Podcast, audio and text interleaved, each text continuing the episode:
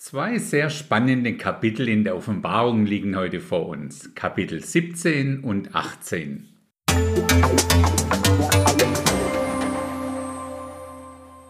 Zum guten Glück heißt gleich am Anfang von dem Buch der Offenbarung in Kapitel 1, Vers 3, dass der, der diese Worte liest, der sie hört und der sie bewahrt, gesegnet ist. Stell dir vor, wenn da stehen würde, gesegnet ist der, der diese Worte alle versteht dann wären wir alle irgendwie verloren. Aber so, wir geben unser Bestes, damit wir auf jeden Fall so viel wie möglich davon verstehen. Aber da fängt es dann ja auch schon an, denn bei den guten, zuverlässigen Bibellehrer gibt es zu dem Thema Babylon mindestens zwei Lager. Die einen sehen im Geheimnis Babylon oder im englischen Mystery Babylon ein weltweites, antichristliches, menschenzentriertes religiöses und wirtschaftlich globales System ohne Gott. In diesem System steht der Mensch im Zentrum und nicht mehr Gott. Die anderen rechnen mit einer echten Stadt Babylon, die im heutigen Irak wieder gebaut wird und das Zentrum des kommenden Antichristen und von seinem falschen Propheten sein wird. Und ich muss dir hier auch ganz ehrlich wieder sagen, für beide Varianten gibt es sehr schlüssige Auslegungen. Der Einfachheit halber nehmen wir heute mal das System, an das ich glaube. Nämlich das erste, das globale System. Ganz unabhängig davon, ob da am Ende noch eine reale Stadt Babylon als Krönung dazukommt oder auch nicht. Um dieses Geheimnis Babylon zu verstehen, brauchen wir mal wieder die volle Breite von unserem Background. Babylon ist die am zweithäufigste genannte Stadt in der Bibel, gleich nach Jerusalem. Wobei Jerusalem die Stadt Gottes ist und Babylon die Stadt der Menschen. Von den 404 Versen in der Offenbarung geht es in ungefähr 42 Versen um Babylon. Die Ruinen vom alttestamentlichen Babylon liegen so ungefähr 70 Kilometer südlich von Bagdad. Der erste globale Weltherrscher dort war Nimrod. Das lesen wir in 1. Mose 10 ab Vers 8. Auch zeugte Kusch den Nimrod, der war der erste Gewalthaber auf Erden. Er war ein gewaltiger Jäger vor dem Herrn, daher sagt man ein gewaltiger Jäger vor dem Herrn wie Nimrod. Und der Anfang seines Königreichs war Babel sowie Erek, Akkad und Kalne im Land Sinear. In dem Geheimnis Babylon aus der Offenbarung wird der Antichrist der letzte Weltherrscher sein. Aber schauen wir mal in den Text rein. Gerade haben die letzten sieben Engel die letzten sieben Schalen mit Gottes Zorn auf die Erde ausgegossen. Und einer von diesen Engeln sagt dann zu Johannes in Offenbarung 17, die Verse 1 und 2. Und einer von den sieben Engeln, welche die sieben Schalen hatten, kam und redete mit mir und sprach zu mir, Komm, ich will dir das Gericht über die große Hure zeigen, die an den vielen Wassern sitzt mit der die Könige der Erde Unzucht getrieben haben und von deren Wein der Unzucht die, welche die Erde bewohnen, trunken geworden sind. Diese Hure Babylon ist eine der beiden Frauen aus unserem Titel der heutigen Episode. Im Gegensatz zu ihr ist die andere Frau die Frau Israel, also Gottes Frau. Das ist wichtig für uns zu verstehen. Im Alten Testament sehen wir sehr oft, dass Gott Israel als seine Frau bezeichnet. Das bedeutet, dass diese Hure Babylon ein Ersatz für die Menschen ist, die sich entschlossen haben, ohne Gott zu leben und sich anderweitig orientieren. Sie gehen Gott gegenüber fremd. Ich habe diese Woche einen schönen Satz von René Bourbonus in seiner neuen Broschüre gelesen. Er schreibt dort ganz zu Anfang, was nehmen wir Ich-Designer nicht alles unter die Lupe und in die Mangel, um länger, besser und eben auch schöner zu leben und so weiter.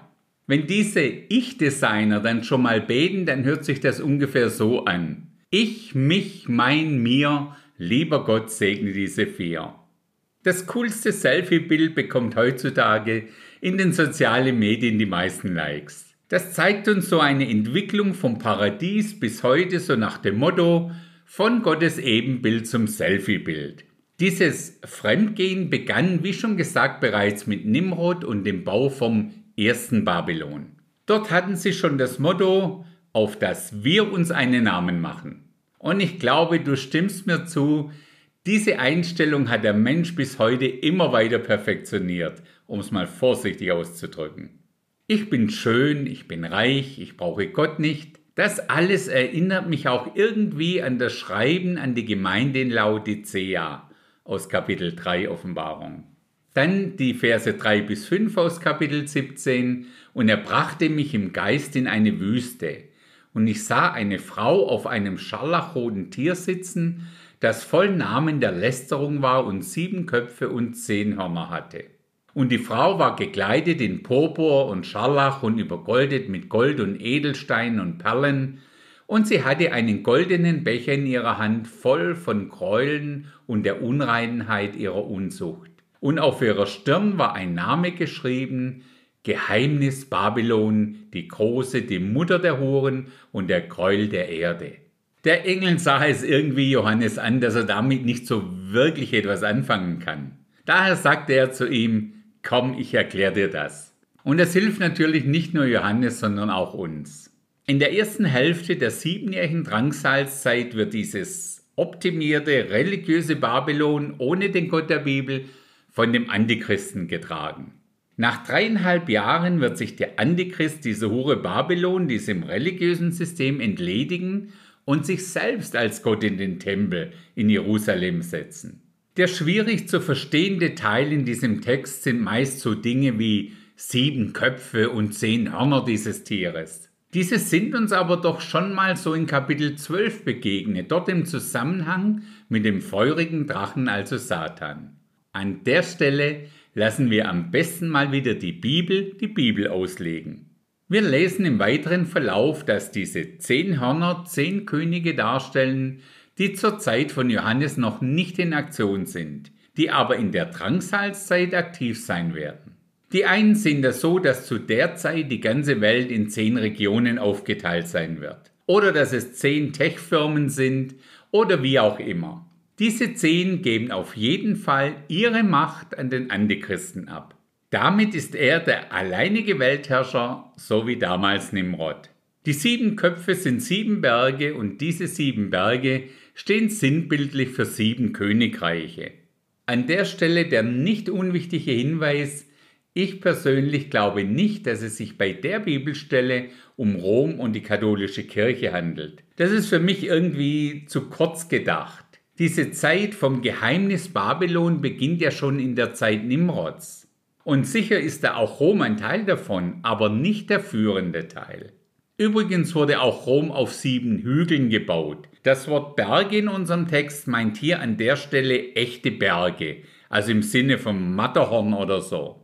Ohne zu sehr ins Detail zu gehen, meint die Bibel an der Stelle einfach die sieben Königreiche von Ägypten, Assyrien, Babylon, Medo-Persien, Griechenland, Rom und das kommende wiederbelebte römische Reich, aus dem der Antichrist letztendlich kommen wird. Das ist zumindest mein Verständnis davon. Damit sind wir dann auch schon in Kapitel 18, dem letzten Kapitel von Gottes siebenjährigem Zornesgericht während dieser Drangsalzzeit. Hier sehen wir diese Hure Babylon von ihrer wirtschaftlichen Seite. Und wenn ich das Ganze in einem Satz auf den Punkt bringen müsste, würde ich so sagen, Gott zieht hier dem weltlichen System ohne Gott endgültig den Stecker. Die Auswirkungen sehen wir in diesem Kapitel sehr anschaulich beschrieben. Aber am besten zusammenfassen kann man die beiden Kapitel mit einem Vers aus Matthäus 16, Vers 26. Denn was hilft es dem Menschen, wenn er die ganze Welt gewinnt, aber sein Leben verliert? Oder was kann der Mensch als Lösegeld für sein Leben geben? Also, besser als die Bibel selbst kann man es einfach nicht sagen. Daher in genau diesem Sinne, bis zum nächsten Mal.